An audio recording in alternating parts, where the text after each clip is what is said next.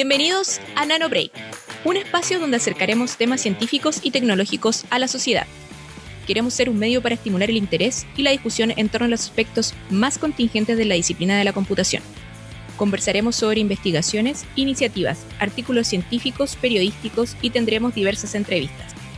Somos el Departamento de Ciencias de la Computación de la Facultad de Ciencias Físicas y Matemáticas de la Universidad de Chile y este es nuestro podcast.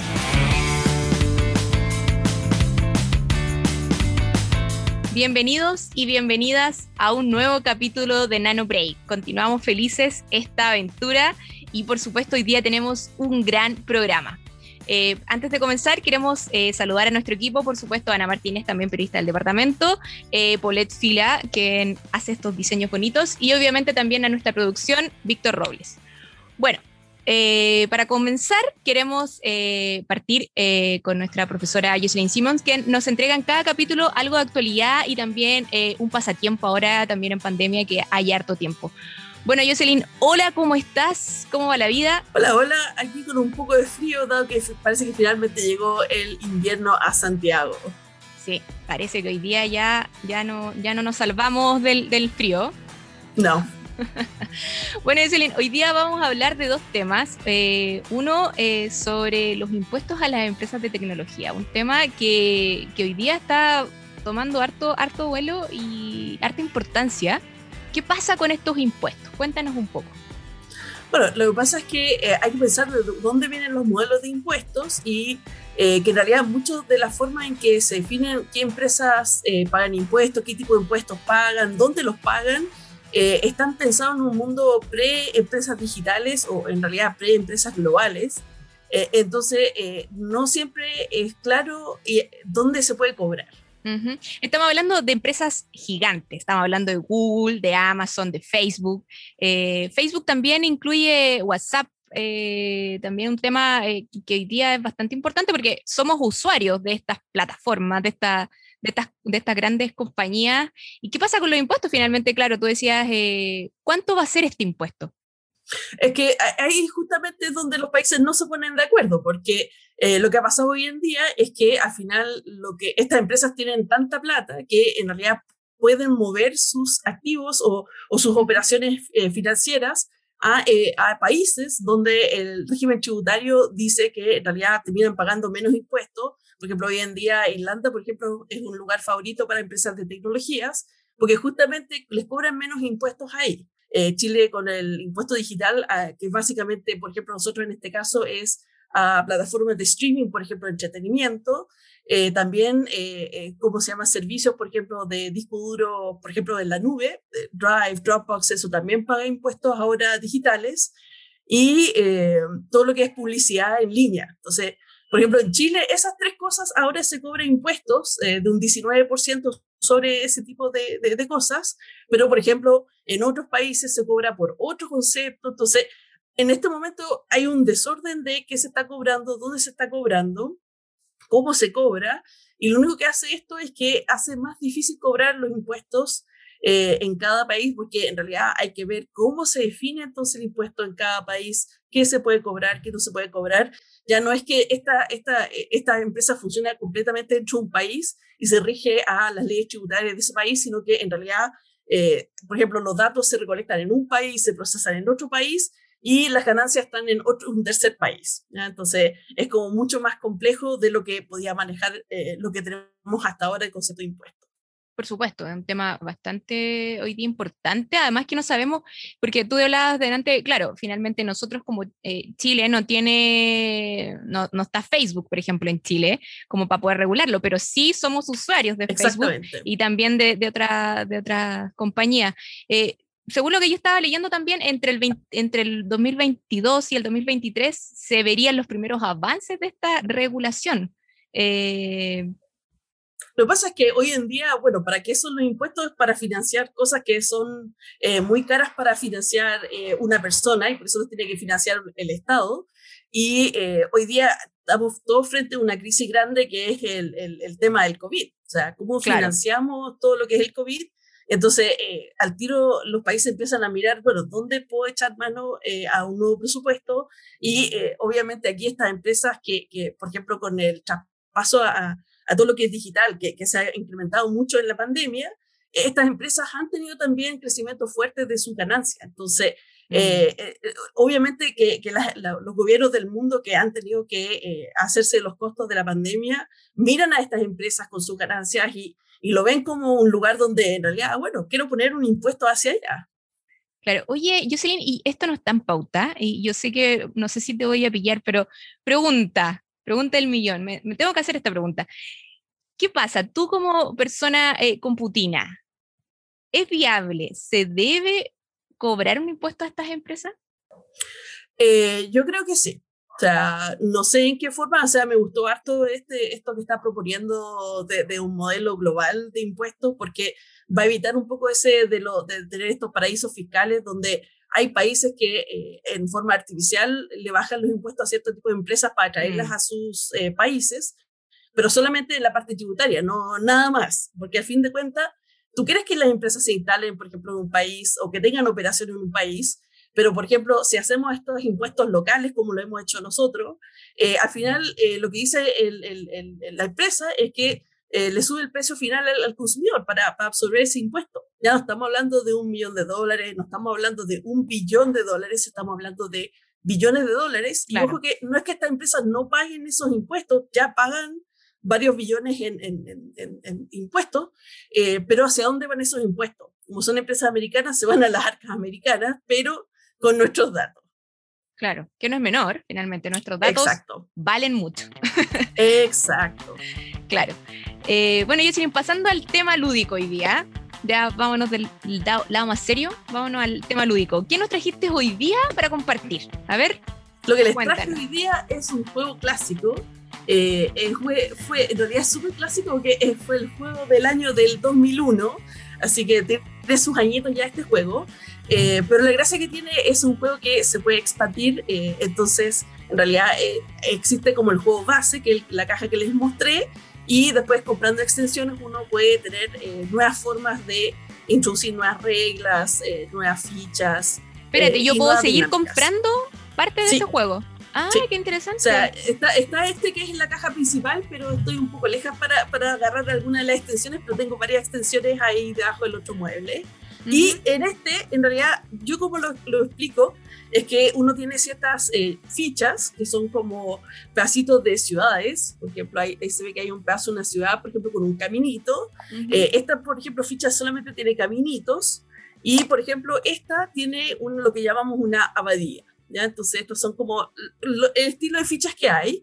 ¿Y por qué se llama Carcassonne? Porque es una ciudad francesa, entonces lo que uno hace en este juego es tratar de construir ciudades con estas fichas. Por ejemplo, si yo tengo esta ficha de una ciudad que tiene eh, lados abiertos por los tres lados y abajo tiene un camino, bueno, es como un dominó. Tengo que juntarlo, por ejemplo, acá puedo juntar esa ficha para seguir expandiendo la ciudad. ¿Ya? Mm. Ahora, ah, voy armando un mapa, como una ciudad con un mapa a través con la fichita. Perfecto. Sí. Y, esos son los tipos de fichas que hay, o sea, armo caminos, ciudades o eh, voy construyendo lo que decía las abadías y, tengo que ir completando el espacio alrededor de las abadías. ¿Y cómo saco puntos? Bueno, en realidad cada jugador tiene lo que se llamaban los meeples, ahí si se enfoca bien en la cámara, que son estos hombrecitos de diferentes colores, porque cada jugador tiene su color, entonces, eh, cuando tú pones una ficha en el tablero para ir armando este mapa, entonces tú sobre tu ficha puedes poner uno de tus meeples. ¿Ya? Y eso lo deja tomado, por ejemplo, hasta que cierres una ciudad o que cierres un camino. Eh, y en ese caso, al cerrar algo dentro del mapa, eh, se te asignan los puntajes y, se te devuelve tu meeple, porque en realidad tiene una cantidad finita de estos hombrecitos. Así que una vez que se te acaban, no puedes seguir cobrando y eligiendo cosas en el mapa. Ya, perfecto. Y, hay un, además hay un tablero con puntaje. Y eso se va así cada. Perfecto. Hay un, básicamente hay un tablerito donde en realidad uno pone los meeples al principio, en el cero, y a medida que vas juntando puntaje en el, en el juego, vas avanzando en el tablero y después, en realidad, si es un juego exitoso. es mucha estrategia ese juego. Eh, eh, harta estrategia. De hecho, tengo una extensión que es la princesa y el dragón, y aparece una ficha de un dragón y entonces hay, una, eh, hay ciertas cartas que invocan al dragón básicamente y ahí el dragón se puede mover seis eh, eh, eh, azulejos dentro del juego, pero la gracia que tiene es que es cada jugador lo mueve una azulejo. Entonces, en realidad, no es que yo pueda decidir, por ejemplo, que quiero sacar. Ah, todos los jugadores del juego.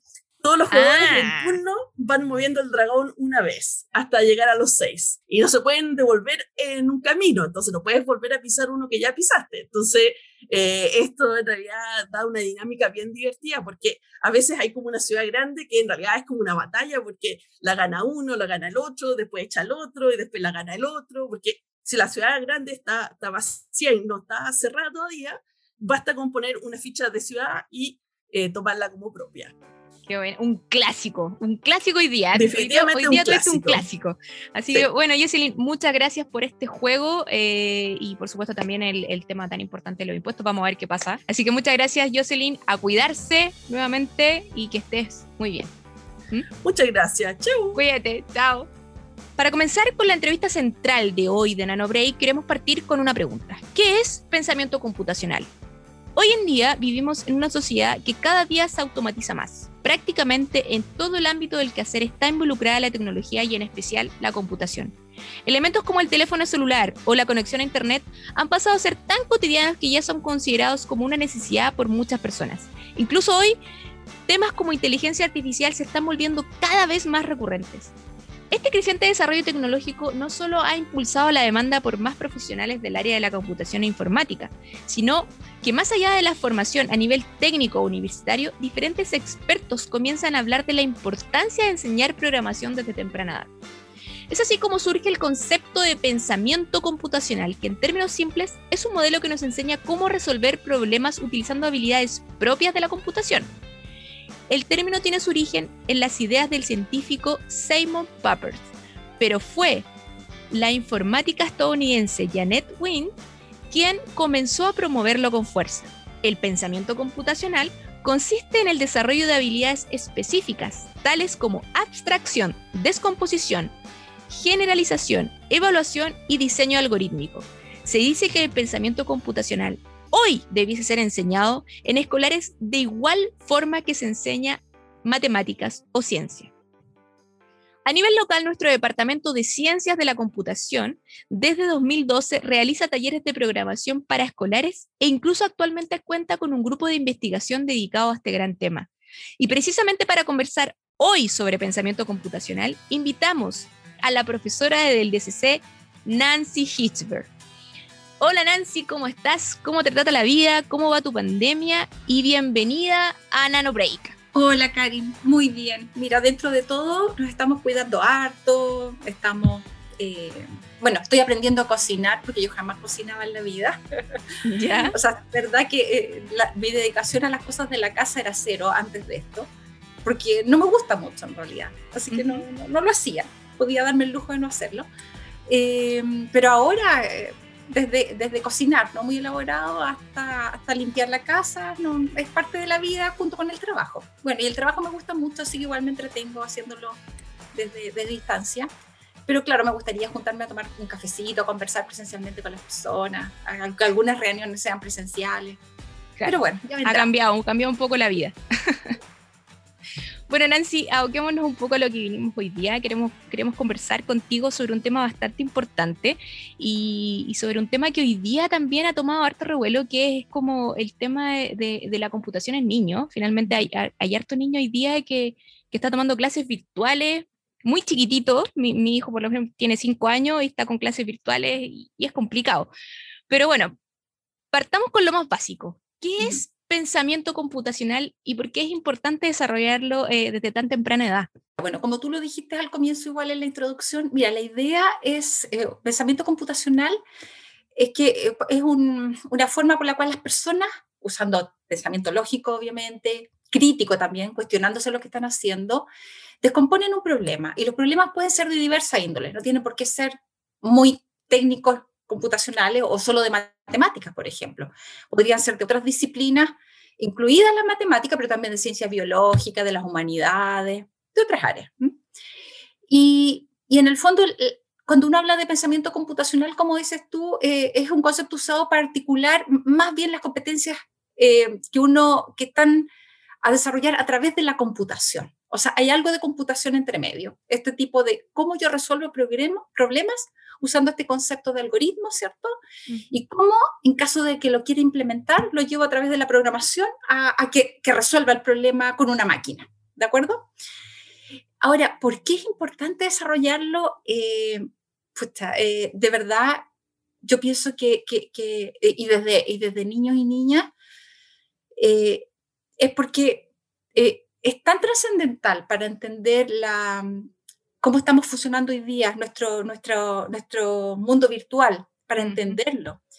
Si tú piensas a, hartos años atrás, eh, cuando empezó la educación formal de, estudiantes en colegios, ¿cierto? Eh, se consideró matemáticas, lenguaje, física, biología para entender nuestro organismo, matemáticas para poder movernos calculando cosas, ¿cierto? Ciencia para entender los fenómenos naturales. ¿Y ahora qué nos falta? Nos falta la parte que es de cómo entendemos la tecnología, cómo entendemos qué hay detrás de esto. Es una caja negra para la mayoría de las personas y la verdad es que no tiene por qué seguir siéndolo, porque además de, poder entender cómo, cómo funcionan estos pequeños programas que están detrás de, de, millones de cosas, hasta en las redes sociales, ¿cierto? No solo pequeños, puede ser muy grandes. Eh, hay una parte que nos puede ayudar también a eh, resolver problemas desde muy temprana edad para niños y niñas y, así reforzar ciertos conocimientos de otras disciplinas, por ejemplo. Pero hablamos de una temprana edad. Temprana edad, ¿a qué nos referimos con temprana edad? No sé, eh, ¿10 años?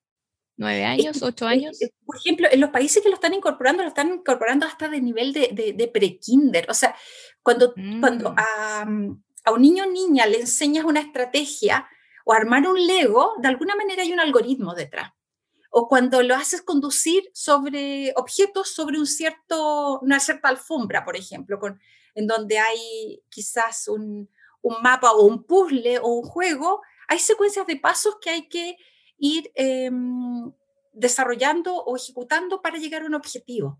O sea, nosotros, o sea, esto por eso no es tan nuevo tampoco y tan extraño, porque si tú lo piensas, cuando uno, cuando uno era, cuando yo era pequeña, también desarrollé muchas de esas estrategias para armar torres, o sea, los algoritmos y las secuencias de paso, aunque nos hablaba computacional, vienen de, desde temprana edad. Cuando uno se quiere orientar en un mapa, por ejemplo, también tú sigues una estrategia o cuando eliges un camino para ir de un lugar a otro. Bueno, ahora yo creo que con, con todas las herramientas computacionales que hay con, el, con, con, Waze, con Google Maps, uno pone aquí, acá y ni siquiera piensa la trayectoria. El auto te va diciendo doble a la derecha, doble a la izquierda en 100 metros. Y encuentro que eso de, alguna manera te puede dejar medio tonto después, ¿cachai? Igual uno tiene que preocuparse de ser creativo en otras cosas, dado que esas cosas las está resolviendo con, con las aplicaciones. Mm, sí. Bueno, pensando un poco tu respuesta, ¿de dónde viene este concepto? ¿Hay alguna institución, universidad, grupo de investigación que esté liderando este tema? Por ejemplo, eh, existe el software de Scratch, que también se desarrolla, ustedes lo están desarrollando en el DCC hace ya desde 2012, y, que es desarrollado por el MIT, eh, que entendemos que está orientado a niños y niñas que aprendan a programar. Eh, ¿De, dónde viene este concepto? Mira, este, el concepto mismo de pensamiento computacional, en realidad, como tú también lo nombraste eh, a comienzo de tu introducción, en realidad el que lo introdujo de alguna manera, pero sin lograr el, el énfasis que logró después Janet Wing, ¿cierto? ¿Mm? Eh, fue Seymour Paper. ¿Y sabes lo que pasa? Que él era un, es un norteamericano, ¿cierto? Eh, que, bueno, nacido en Sudáfrica, pero que él le, hacía mucho sentido la metodología educativa de Piaget, que era de constructivismo, ya de, construcción, aprender haciendo, aprender construyendo. Y él diseñó el lenguaje logo, el lenguaje este de la tortuguita, que, que, es como uno de los precursores de estos lenguajes como, como Scratch, si tú piensas, en donde tú a esa tortuga tú le dabas instrucciones para que se mueva a la izquierda, a la derecha, para que vaya dibujando. Tú querías a lo mejor dibujar un círculo, pero tenías que darle instrucciones, ¿cierto?, para que lo haga. O sea, él ya, en, y esto fue como en los años 80, él venía promoviendo la idea de enseñar esto en colegio, de, de, como una forma de, de, reforzar el pensamiento lógico de, los, eh, de las niñas y niños en colegio. ¿ah? Yo sé que hay colegios que lo, que lo usaron en, las épocas, en esa época acá en Chile también. Después del año 2002, si no me acuerdo, fue el MIT que empezó a desarrollar Scratch. Y claro, ellos son bastante pioneros en esto, pero igual se inspiraron em, en lo que había hecho antes varios, en particular el que nombramos recién, que también estuvo en el MIT.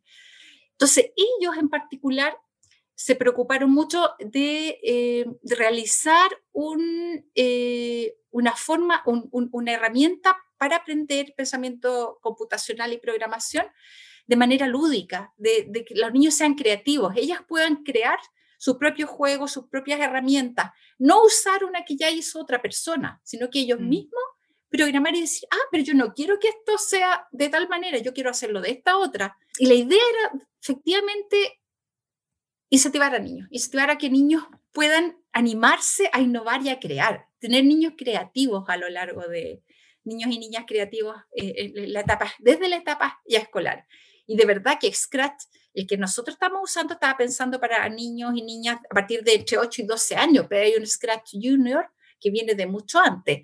Y hay otros juegos que también vienen de la etapa de Kinder y Kinder, que son en esa línea actualmente. ¿En serio? No sabía eso. Sí, no, sí hay. Ah, voy a investigarlo. Sí, efectivamente. Sí. A nivel mundial, Nancy, ¿cuál es el estado de este tema, ya sea en términos de investigación y de iniciativas que efectivamente estén llevándose a cabo para impulsar el pensamiento computacional? Obviamente iniciativas eh, prepandemia, que sabemos que esta situación hoy día nos ha vuelto, nos ha insertado en otro, en otro mundo un poco más, eh, estamos obligados quizás. Mira, a nivel mundial, eh, han tomado mucha conciencia de que esto es sumamente importante incluirlo de manera formal en el currículum de colegio. O sea, de hecho, por ejemplo, en 2014, Inglaterra, o sea, Reino Unido partió y lo tienen desde básica hasta media. Todo un desarrollo de, de ciencias de la computación, ni siquiera esta parte así como de talleres más extraprogramáticos, no, esto es parte de la línea, así como que enseñas matemáticas, enseñas lenguaje, enseñas pensamiento computacional. Y esa iniciativa, y eso sabes por qué? Porque tú quieres generar ciudadanos, que todos los ciudadanos y ciudadanas sean de la misma clase, no generar desigualdad. ¿Te das cuenta ahora aquí en Chile, si tú te paras acá, hay mucha desigualdad de acceso, de hecho, de acceso en pandemia. O sea, hay gente que mm. se conecta y compra online y todo lo demás, pero hay otros que no saben, no tienen ni idea, tienen que ir a hacer esas largas colas.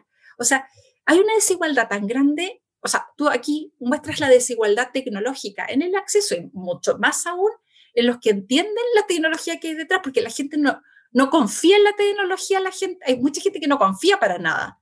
Entonces, ¿y eso por qué? Porque también no hay conocimiento de qué se puede hacer con la tecnología y qué no, qué puedes hacer tú programando y qué no. Y esto no significa que todos van a estudiar computación, no. Es que lo que pasa es que la computación te inmersa en todas las disciplinas. Entonces, en realidad, es para que entiendan más cómo sacarle mejor provecho en la, disciplina que después se desempeñan.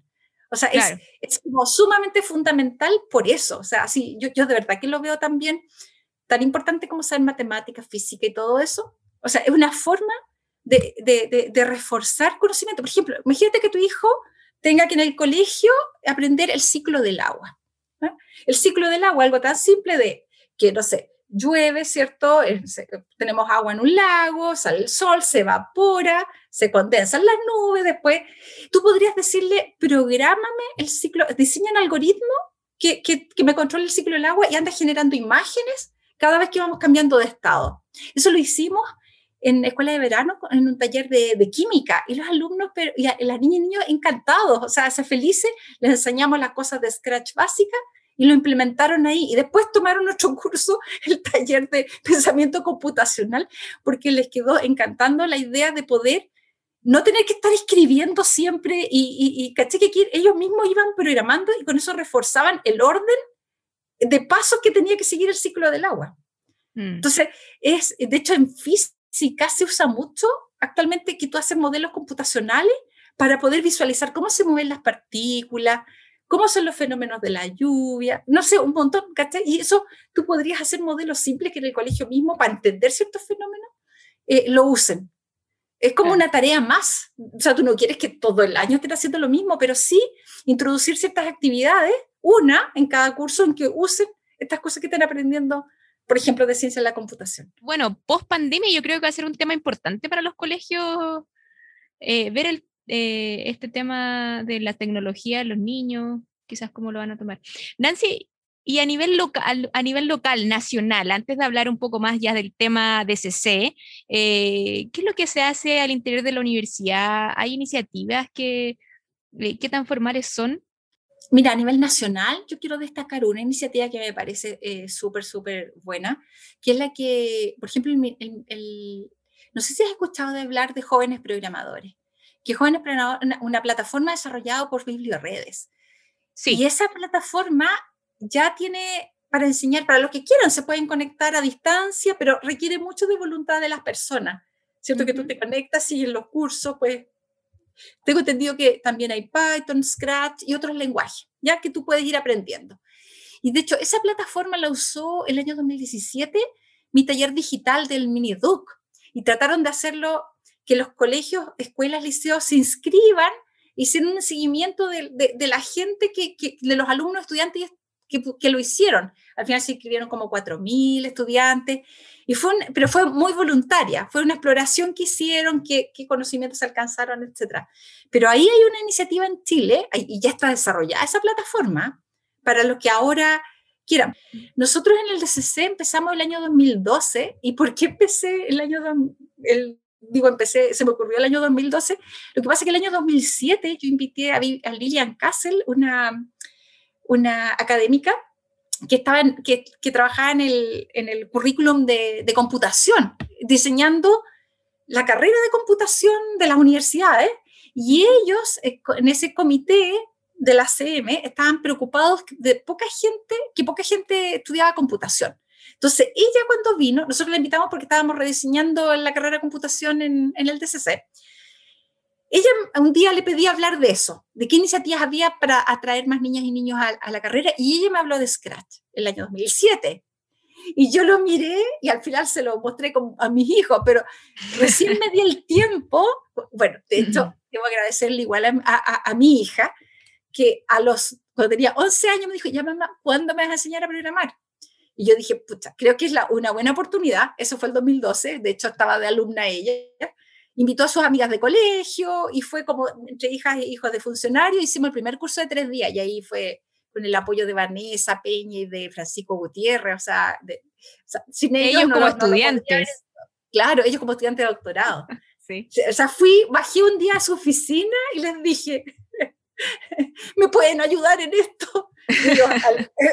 inmediatamente, y ahí formamos un grupo más grande y empezamos a dictar ese curso primero de tres días, después de, de ya hicimos, hacíamos la semana, ¿no? Y, increíble, teníamos un ayudante auxiliar por cada cinco niños y al comienzo teníamos que hacer acciones afirmativas para traer niñas, porque los papás piensan que esto es solo para niños. Y después, ¿sabes qué? automáticamente teníamos casi 50 y 50. O sea, estábamos felices. Después ya del 2016-2017 no teníamos que hacer ninguna discriminación positiva de aceptar a todas las niñas. ¿Verdad? Sí, me acuerdo. Entonces, es increíble cómo, además que de lo que nos dimos cuenta, es que cómo fuimos enseñando eso, o sea, estimulando a ellos para que, para que diseñen lo que ellos quisieran. ¿ah? Nosotros les dábamos como las bases, lo hacíamos trabajar en programas ya había, que estaban hechos antes de agregar cosas y después ellos tenían que hacer su propio proyecto. Eh, no, fue muy entretenido, encuentro yo, porque además, y ahí empezamos a desarrollar más en serio una línea de educación en computación. Eh, ¿Y por qué? Porque nos dimos cuenta que estos casos de estudio, o sea, estos ejemplos de estos talleres eran súper buenos casos de estudio para publicarlos en conferencias internacionales, en donde hay tracks, así como espacios para presentar casos de estudio, porque tú te planteas una hipótesis, te planteas Em, ciertas condiciones de borde, ciertos tipos de ejercicios, después ver los logros. Una de nuestras eh, metas era, podíamos cambiarle la, la, mentalidad a las niñas, porque ¿qué, ¿qué, conceptos de computación traían las niñas al comienzo y con cuáles terminaban, por ejemplo? Los niños en general siempre veían a los, eh, como gente de que trabaja en la información, a los hombres, y con lentes a veces y cosas así. Las niñas al comienzo también, pero después del curso se dibujaban ellas. Nosotros quedamos tan felices y que ese tipo de cosas las podemos publicar. Y, por ejemplo, en cuanto al tipo de desarrollo que hacían, no, no, no era diferenciable decir que los niños hacían, programaban mejor que las niñas, no. O sea, de verdad, em, pudimos, o sea, empezamos a darnos cuenta que, que efectivamente esto podía podía generar impacto. Pero ahora en los currículums de los colegios también existe un tema, no, sé de qué, desde qué año, la verdad es que ahí me pillaste, pero hay un, hay un ramo que se llama como tecnología. Sí, hay un ramo de tecnología que... En mi época eso no existía. Sí, no, en el mío menos. no, mira, está tecnología y ahí nosotros, de hecho, hablando con, con personas del Ministerio de Educación, nosotros decimos, pero ¿cómo en tecnología? Cada año tú podrías hacer un proyecto que lo hacen en equipo, en grupo, que sea con pensamiento computacional y programación. Porque actualmente esa tecnología es algo mecánico todavía. Es cuando tú mm. diseñas, por ejemplo, no sé, un, una casa o un sistema, un circuito eléctrico también podría ser, o algo que vuele, pero es más de la tecnología anterior, o sea, y está bien, ¿ah? eso también te sirve para, para ver cómo funcionan ciertas cosas en la naturaleza, pero agrégale la, la tecnología que es que logras programando, o sea, y, con el pensamiento computacional. Claro, pensamiento computacional, agreguémosle pensamiento computacional. Claro, una, un, un, proyecto, al, al un proyecto al, al, al, año, yo creo que sería en Chile sobre todo ya, ya un, avance. Mm. Porque, por ejemplo, sabes que en Latinoamérica, Argentina ya tiene ciencias de la computación en todas en todos los eh, las escuelas del país, desde la básica a la media. Mira. Y de verdad, pero te das cuenta de la desigualdad que vamos a tener como país en un par de años más. Va a haber una cantidad de gente que va a ser mucho más, eh, va a estar mucho más capacitada para generar nueva tecnología, eh, pensando de, bueno, de manera sustentable con el medio ambiente, porque eso obviamente se puede hacer, pero Chile no, en Chile seguimos manteniendo la desigualdad en donde en los colegios que se enseña, los chicos y chicas van a poder decidir conociendo todo, pero en las escuelas no, pues, o sea, en las escuelas eh, todavía la enseñanza, bueno, y se ha notado en pandemia, o sea, conexiones online desde escuelas, eh, imagínate, rurales en general debe ser peor, en mm. general te pasan el material, o sea, y ahí se ve que tenemos un problema de conectividad, de, de, acceso, pero además de lo que le estamos enseñando. Entonces, la, la manera de, de, no tener eh, gente eh, desempleada futuro es que conozcan este tipo de cosas, porque yo creo que independiente de lo que estudies, tú vas a tener que manejarte bien. Sí, o sea, de eso hablábamos la otra vez con, en el programa, el primer programa con Jo, y él hablaba también de esto, que, que, en todas las carreras en algún momento se va a enseñar probablemente, él, lo da por seguro, el tema de la programación. Sí. O sea, yo creo que todos los profesionales en algún momento debiesen ser eh, capaces de programar. Sí, absolutamente. Y sabes que eh, alguien me había comentado que en periodismo en Chile, por ejemplo, estaban enseñando igual a programar. Medicina, los médicos tienen que saber porque para entender, por ejemplo, imagínate que los médicos empiecen a usar de apoyo tecnologías de inteligencia artificial ¿ah? para ver los diagnósticos y toda la cuestión. O sea, tienen que entender algo detrás qué tan cierto o falso es lo que le está entregando el programa. O sea, tienen que entender qué hay detrás. ¿Puedo confiar 100% o no? Se pueden equivocar siempre, O sea, ellos siempre tienen que tener un ojo crítico mirando los datos. Y yo creo que ahí hay un tema, porque en general esas especialidades ven con susto la, programación. Piensa que les van a quitar el, el, trabajo. Y no es cierto. Yo no confiaría jamás yo, yo, en una máquina que me diga algo. O sea, lo miraría como una, un input más. Una ayuda, por supuesto. Dentro de la experiencia, ¿cachai? O sea, no, mm. no, yo veo que las cosas conviven súper bien, pero para eso hay que conocerla. Hay que conocer lo, lo, hasta eh, cuál es el alcance de la tecnología. Y para eso yo creo que tiene que partir desde muy chico, de pequeño y pequeña, para, para que uno después no le tenga susto tampoco. Y mm. piensa en otra cosa más, en la cosa, por ejemplo, de las votaciones electrónicas. Eh, o sea, hay países que no la han permitido porque la mayor parte de la población no sabe lo que hay detrás, se puede sentir estafado después. Y tiene razón. Entonces, si tú quieres de verdad tener votación electrónica futuro, en que las personas que vamos a votar confiemos en que nuestro voto no se va a cambiar y por eso mismo que todavía no lo tenemos. Yo creo que, que, hay que saber, hay que saber cómo se hace. Nancy, ¿cuál crees tú que es el impacto que están teniendo estas iniciativas hoy día de pensamiento computacional, de, programación? Eh, ¿Se están generando, están generando un cambio realmente? Eh, yo creo, por ejemplo, a nivel, a nivel local en Chile, yo creo que sí. O sea, yo creo que de verdad uno, esta, esta, esta, estas cosas ayudan a, mm, a que no nos vean también tan, nerds, que vean que esta es una, herramienta sumamente útil para resolver problemas, en particular a las niñas para cambiarle la, visión que tienen de la computación, pero también a, a, papás y mamás que muchas veces dicen, no, mis hijos no pueden estar con el celular, con los computadores porque se van a enviciar.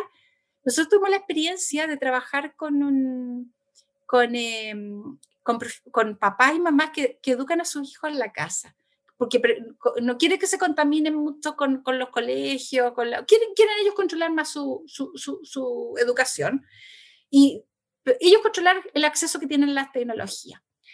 Eh, por ejemplo, eran muy reacios a tener un curso de pensamiento computacional y programación, porque eso podía, entre comillas, enviciar a sus hijos más aún con las tecnologías.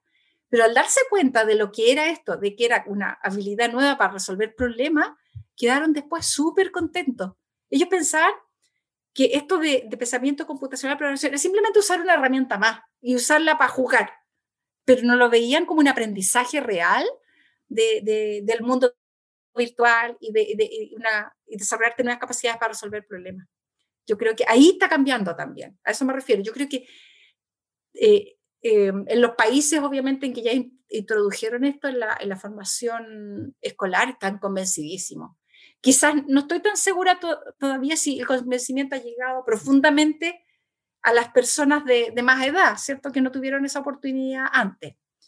Pero eh, todos y todas las que estamos más ligados a, la formación universitaria en general y, más cerca de la tecnología, eh, nos hemos dado cuenta que esto es absolutamente necesario. Bueno, Nancy, y, finalmente ah, hablemos un poco del futuro en este tema. ¿Hacia dónde crees que va la tendencia? Eh, ¿Qué proyecciones haces del desarrollo de, distintas iniciativas y, cómo la pandemia podría afectar? Yo creo que la pandemia de alguna otra manera ha ayudado un poco a la tecnología a ser un poco más... Eh, como más masiva. Eh, los niños están más insertos, los adultos también se han tenido que insertar en el mundo de la tecnología. Eh, ¿Cómo ves tú este, este tema? Yo creo que la pandemia, como dices tú, ayudó a tomar conciencia que las tecnologías llegaron para quedarse y hay que entenderlas bien. O sea, imagínate si no hubiéramos tenido estas plataformas ya desarrolladas para seguir funcionando. Imagínate la universidad sin Meet, sin Zoom. Nos quedamos como, o sea, ¿cómo habríamos seguido con la pandemia? O sea, de verdad, nos habríamos quedado, teníamos que suspender semestre, no hacer nada, o sea, de verdad que por suerte que la pandemia llegó en el momento en que la tecnología estaba justo, estaba hecha para poder usarla. Imagínate que hay congresos internacionales que funcionan, seguimos con los congresos y tenemos piezas virtuales donde nos juntamos, hay unas piezas donde están las charlas, y, no, yo encuentro que, que, que mm, aquí ahora es la oportunidad para pensar cómo seguimos fortaleciendo y mejorando la calidad de la vida de las personas tenemos que pensar en las personas, no sé, por los adultos mayores, ¿cierto? En que efectivamente ellos tienen que, tenemos que encontrar alguna manera de acercarlos más a la tecnología y que no les, no les tengan miedo, no solo a niñas y niños. Yo creo que tenemos que, efectivamente, niñas y niños, o sea, para mí es clarísimo que tiene que seguir acá en Chile de, de pasar, pasar a ser una parte de la educación formal, no cabe duda.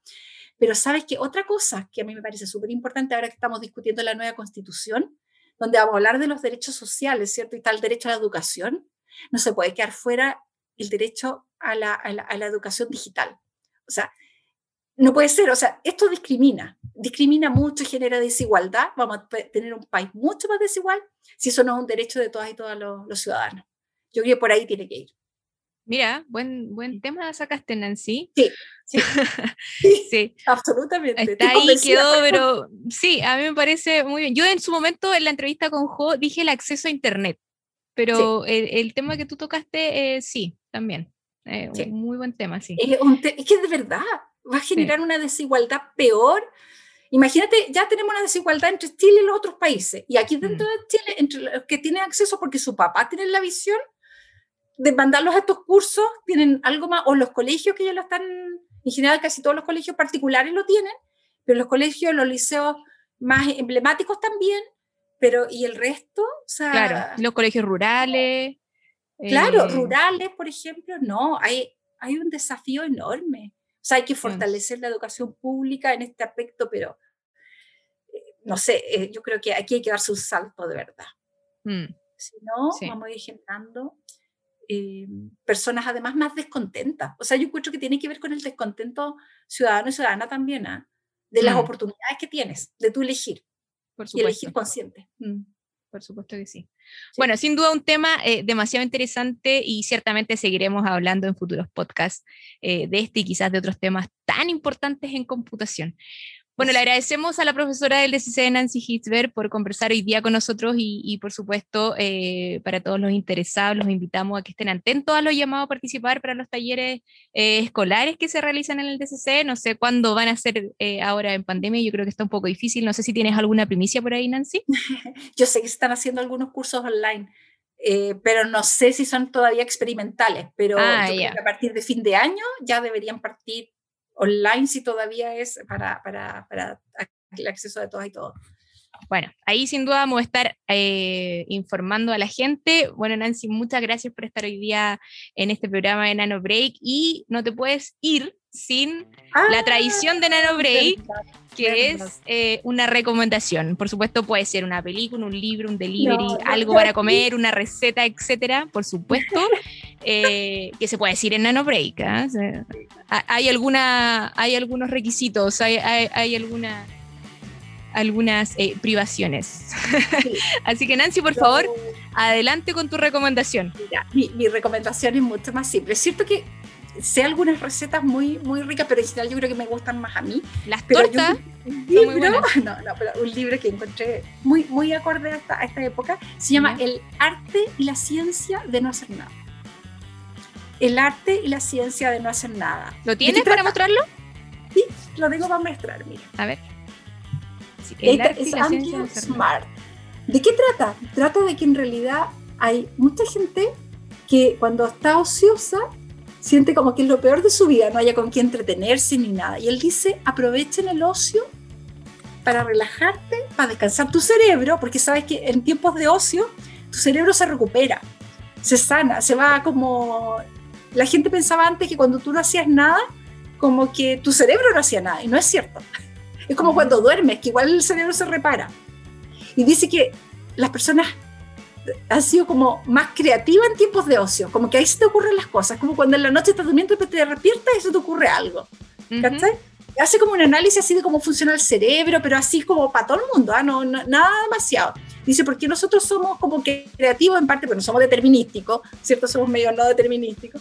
No, eh, eh, yo lo escuché muy entretenido, a mí me entretuvo mucho, ¿ah? no, no, no había visto que en mis ratos, o sea, no, no había tomado conciencia que los ratos de ocio eran súper importantes.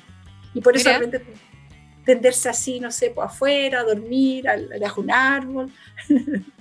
Todo momento de ocio lo tenemos que ocupar. Hay que eh, ocupar, exactamente, dejar que tu cerebro... utilizarlo, utilizarlo. gozarlo, exactamente. Gozarlo, eso, gozarlo.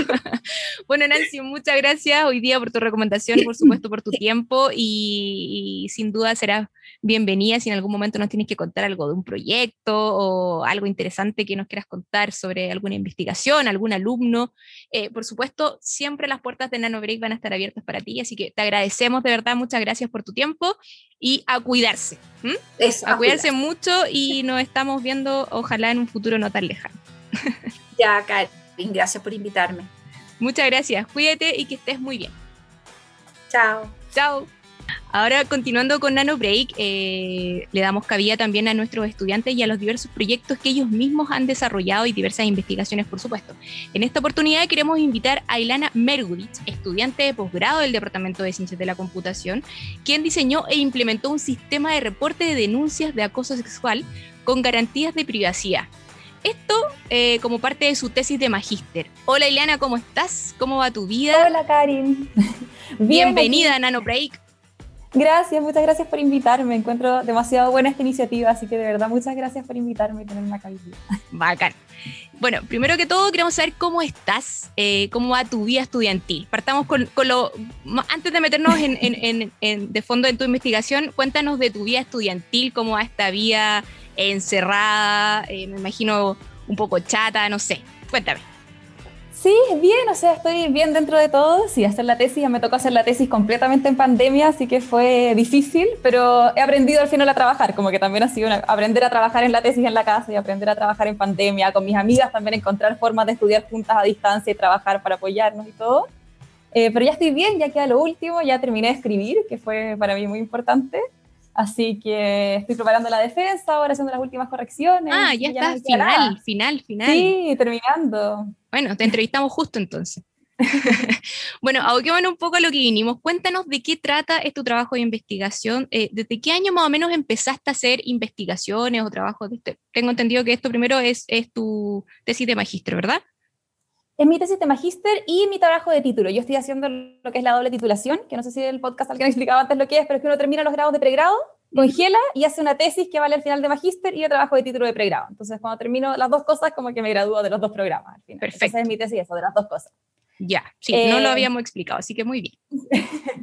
Cuéntanos de qué se trata esta investigación, bastante interesante por lo demás, hemos visto temas muchos temas distintos. Este me parece muy, muy interesante y, bastante eh, distinto a, a, lo que hemos visto anteriormente. Así que cuéntanos de qué se trata. Bueno, como decías tú con el nombre, es un sistema de reporte de acusaciones de acoso sexual, ¿sí? que se basa un poco en dos datos que, que son súper importantes y que llaman mucho la atención. Por un lado, se sabe, hay estudiantes, estudios residentes de la Universidad de Chile, de hecho, y otras, que un gran porcentaje de las personas que sufren acoso sexual no lo denuncian, que es súper preocupante, eh, en la universidad en particular. Eh, y por otro lado, que es bien interesante, es que está bastante estudiado que las personas están mucho más dispuestas a denunciar si es que saben que otra persona sufrió, sufrió acoso por parte de la misma persona. O sea, tal vez yo sufrí acoso por Pepito, pero nunca lo quise denunciar, pero si me entero que otra persona también sufrió acoso por parte de Pepito, entonces estoy más dispuesta a hacer la denuncia, a hacer la acusación. Sí, eso está estudiado, que, que, las personas están más dispuestas a hacer la acusación cuando se enteran de eso. Entonces, mi sistema se basa en esas ideas y lo que se define es una cosa que llamamos el quórum, ¿sí? que la gracia es que yo puedo hacer una acusación al sistema, pero esa acusación queda completamente secreta, o sea, nadie sabe ni que yo hice una acusación, ni que hice una acusación contra Pepito, nadie sabe que Pepito está en el sistema, nadie sabe nada, hasta que no, no llega otra acusación contra Pepito, o podemos definir el número de queda, puede ser dos o tres, pues lo que sea, un número fijo, ¿sí? Pero ya, entonces, digamos que es tres, entonces todo se mantiene secreto hasta que hay tres acusaciones, y cuando hay tres contra Pepito, recién se le revela a la autoridad que sea, a la oficina de género, a quien corresponda, como, oigan, hay tres acusaciones contra Pepito, esto debería como investigarse. ¿Sí? Entonces, esa es como la base en la que, como la, idea en la que está basada el protocolo que yo estoy diseñando. Eh, esta idea en todo caso no es mía, eh, esto es de un paper como decía, que fuimos encontrando, pero la gracia es que de aquí surge este tipo de protocolo y, hay como dos papers como muy buenos, uno podría decir el tema, o sea, el primero fue muy bueno porque fue muy interesante la idea, pero así como de los últimos que se han desarrollado, eh, hay dos como súper importantes en que uno es como tiene garantías de seguridad súper fuertes, súper buenas, es súper como que garantiza la privacidad, que no se revela ni una información y todo, pero puede ser súper lento, especialmente si es que ya hay muchas acusaciones en el sistema, se empieza a poner súper, súper lento. En cambio hay otro que es súper rápido, pero que tiene problemas de seguridad, que a veces revela cierta información y todo. Entonces mi tesis lo que busca es encontrar un equilibrio entre esas dos cosas. Hacer un protocolo que tenga garantías de seguridad suficientes, que bueno, es todo un tema en sí mismo que es suficiente, eh, y por otro lado, que sea suficientemente como rápido o eficiente para poder usarlo en el mundo real, que es importante. Eh, sí, ahí me pregunta, ¿cómo se basa este sistema? ¿Es un sistema, eh, no sé, una página web? ¿Es un... ¿Cómo yo denuncio, por ejemplo? Ya, es que esto, como mi tesis está más atrás. El prototipo es un programita en que por ahora, nada, uno ingresa un texto que es como yo quiero hacer esta denuncia. Eventualmente se podría convertir, si es que lo implementamos realmente, podría ser una página web, podría ser algo así. Pero la parte que yo estoy haciendo, en lo que yo estoy trabajando, está más atrás, porque antes de uno ponerse a programar o hacer la página web o hacer el sistema, uno tiene que pensar al final cómo se va a mandar esta información, cómo se va a guardar esta información. O como hay, que, hay que tener esta información escondida de ciertas formas, de la forma que permite identificar, por ejemplo, hay tres denuncias contra Pepito o no, pero sin saber como si es que hay una o dos, solamente saber si es que hay tres, pero no saber nada más si no. Y todo eso se hace con matemática, en verdad eh, con matemáticas muy entretenida, que me gusta mucho. Entonces ahí fueron matemáticas al final de representar toda esta información eh, para poder como definir eso. Entonces la gracia de lo que yo estoy haciendo un poco es como trabajar en esa parte, como cómo y cuando mando la información la represento como qué cosa y cómo se opera con otras cosas y demostrar que efectivamente eso no revela más información, demostrar como matemáticamente, lógicamente, que no se revela más información que la que yo estoy definiendo como ya, solo se debería revelar esta información en este momento.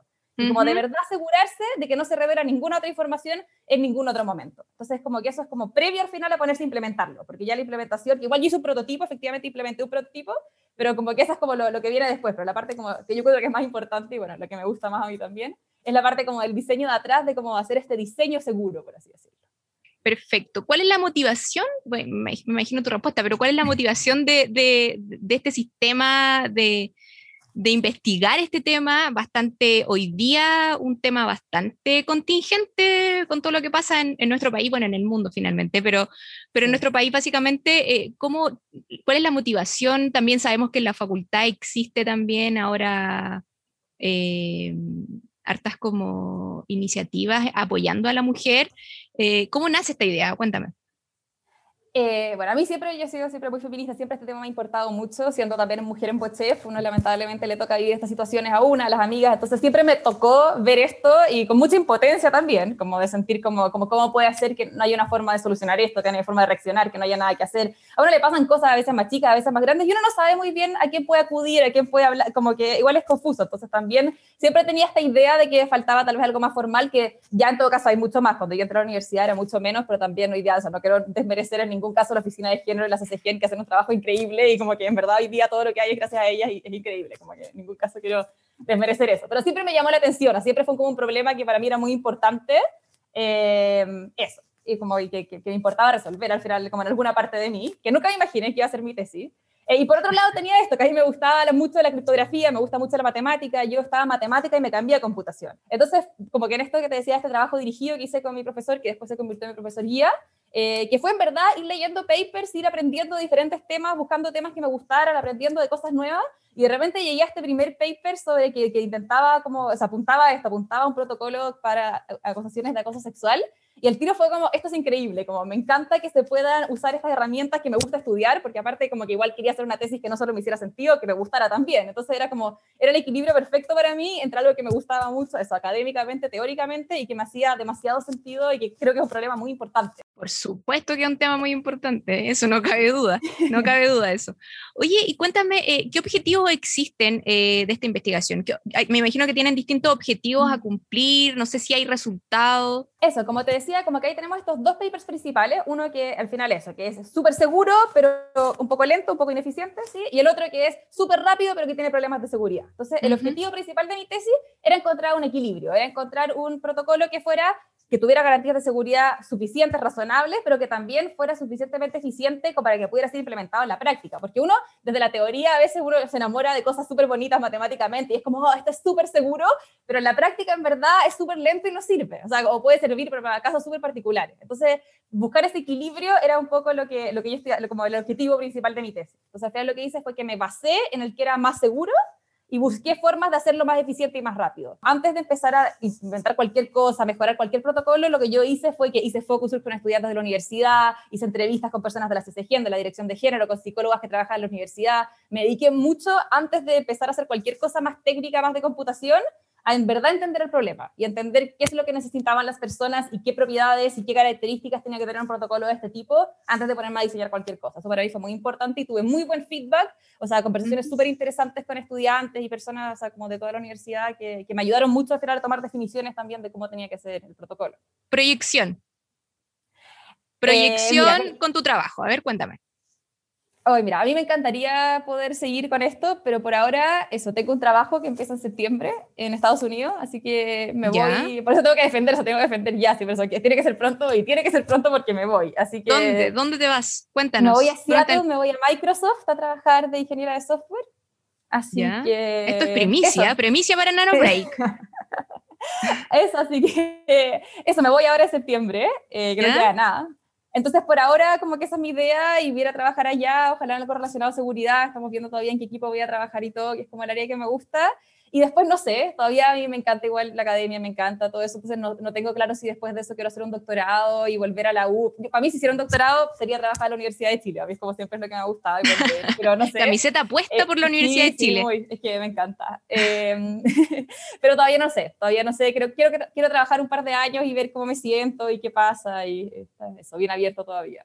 Oye, Lana, eh, de verdad te agradecemos mucho tu tiempo hoy día. Eh, para ir cerrando, hoy día no podemos dejar que Ilana se vaya eh, sin la tradición de Nano Break, que es la recomendación. Ilana, por favor, eh, la pantalla es tuya. Cuéntanos eh, tu recomendación. Recuerda que puede ser cualquier cosa, por supuesto que se puede decir en Nano Break. así que, Ilana, adelante. Bueno, la misma línea de lo que estaba diciendo recién, de que para mí es muy importante trabajar con personas, eh, voy a recomendar Discord como plataforma, pero en usos diferentes. Yo creo que Discord es una plataforma de, para comunicarse, para hacer videollamadas y diferentes cosas que muchos conocen, yo creo en el DCC especialmente. yo no eh, la conozco. Ah, ya, mira, es bien chora, es como una plataforma eh, que la gracia es que no es que uno tiene que iniciar una videollamada, es como que uno tiene unas salas creadas que pueden ser salas de texto, salas de audio y cosas así, y uno como que se conecta a las salas, a los canales. Entonces la gracia es que uno, eh, por ejemplo, tengo un, se llaman servidores, pero como una página, por así decirlo, de Discord con mis amigas, por ejemplo, de la universidad. Y la gracia es que si uno está estudiando, uno se conecta y a veces llega otra y se conecta también, pero uno puede estar como todo el rato sin estar hablando. Entonces es una forma de compartir un poco más naturalmente a veces. Eh, y lo he usado mucho en ese sentido, para estar con mis amigas, en que como que si uno está estudiando, simplemente se conecta a Discord y podemos acompañarnos y a veces hablamos, a veces no, y estamos como igual juntas. O a veces estoy, pero como conectada, entonces me ven conectada y me dicen, estás conectada, pero tienes tiempo. Y les digo, como no, dame cinco minutos o te hablo mañana. Y como que, pero es como esta comunicación mucho más como, más fluida. más fluida. Y que uno está que estar conectado no necesariamente significa estar disponible para poder hablar y uno se mete solo para tener la conversación ahora ya. Sino que uno puede como simplemente como estar conectado como por si acaso y como estar ahí. Eh, y eso es súper y, y yo hago una sesión, armo una sesión, un usuario y claro. me puedo conectar. Mira. Y creas un servidor al final con el grupo de personas con el que quieras. Como, Excelente recomendación, Ilana. Eh, por supuesto, muchas gracias por tu tiempo. Ojalá nos veamos muy pronto para que nos cuentes eh, a lo mejor cómo te fue en tu tesis, eh, ya la defensa. A lo mejor quizás el día de mañana Nano Break cambia su giro y podemos entrevistar a nuestros egresados ya te podemos entrevistar trabajando ya desde Microsoft, quién sabe, no sé. Así que, pucha, Ilana, muchas gracias de verdad, te agradecemos mucho tu tiempo y, como te decía, mucha suerte también en tu, en tu, en tu defensa, que te vaya muy bien también en tu, en tu futuro. Y nada, pues ojalá nos veamos pronto eh, y que estés muy bien, cuídate mucho, ¿ya? Gracias, muchas gracias, de verdad, muchas gracias por invitarme, estuvo muy entretenida esta conversación, gracias eso, por todo. Gracias. Que estés muy bien tú también. gracias también a ti, cuídate, chao. Chao, que estés bien. Antes de cerrar este programa, queremos hacer una gran recomendación. Como algunos ya saben, ya está disponible la nueva revista Bits de Ciencias del DCC, que tiene como tema central inteligencia artificial, tema que ha adquirido un rol prominente en los últimos años. En esta superedición de la revista Bits de Ciencia, abordamos algunos de los aspectos fundamentales de esta tecnología con interesantes artículos se realiza un repaso de su desarrollo histórico, describimos algunas de sus aplicaciones y se discuten los desafíos éticos y también paradojas que conlleva su aplicación. Sin duda una revista que no se pueden perder y la pueden descargar en www.dcc.uchile.cl, difusión Bit de Ciencia, donde la podrán encontrar y también podrán encontrar todas las otras ediciones. Como siempre les recordamos que estamos en todas las redes sociales como DCC Uchilo, donde podrán conocer todo lo que hacemos como departamento, comentar noticias, saber lo que hacen nuestros académicos y académicas y por supuesto nuestras y nuestras estudiantes. Bueno, a nombre de todo el equipo de Nano Break les agradecemos por creer en este proyecto y por lo mismo los invitamos a un próximo capítulo que pronto estaremos anunciando por nuestras redes. Nano Break, un espacio para todos y todas. ¡Chao!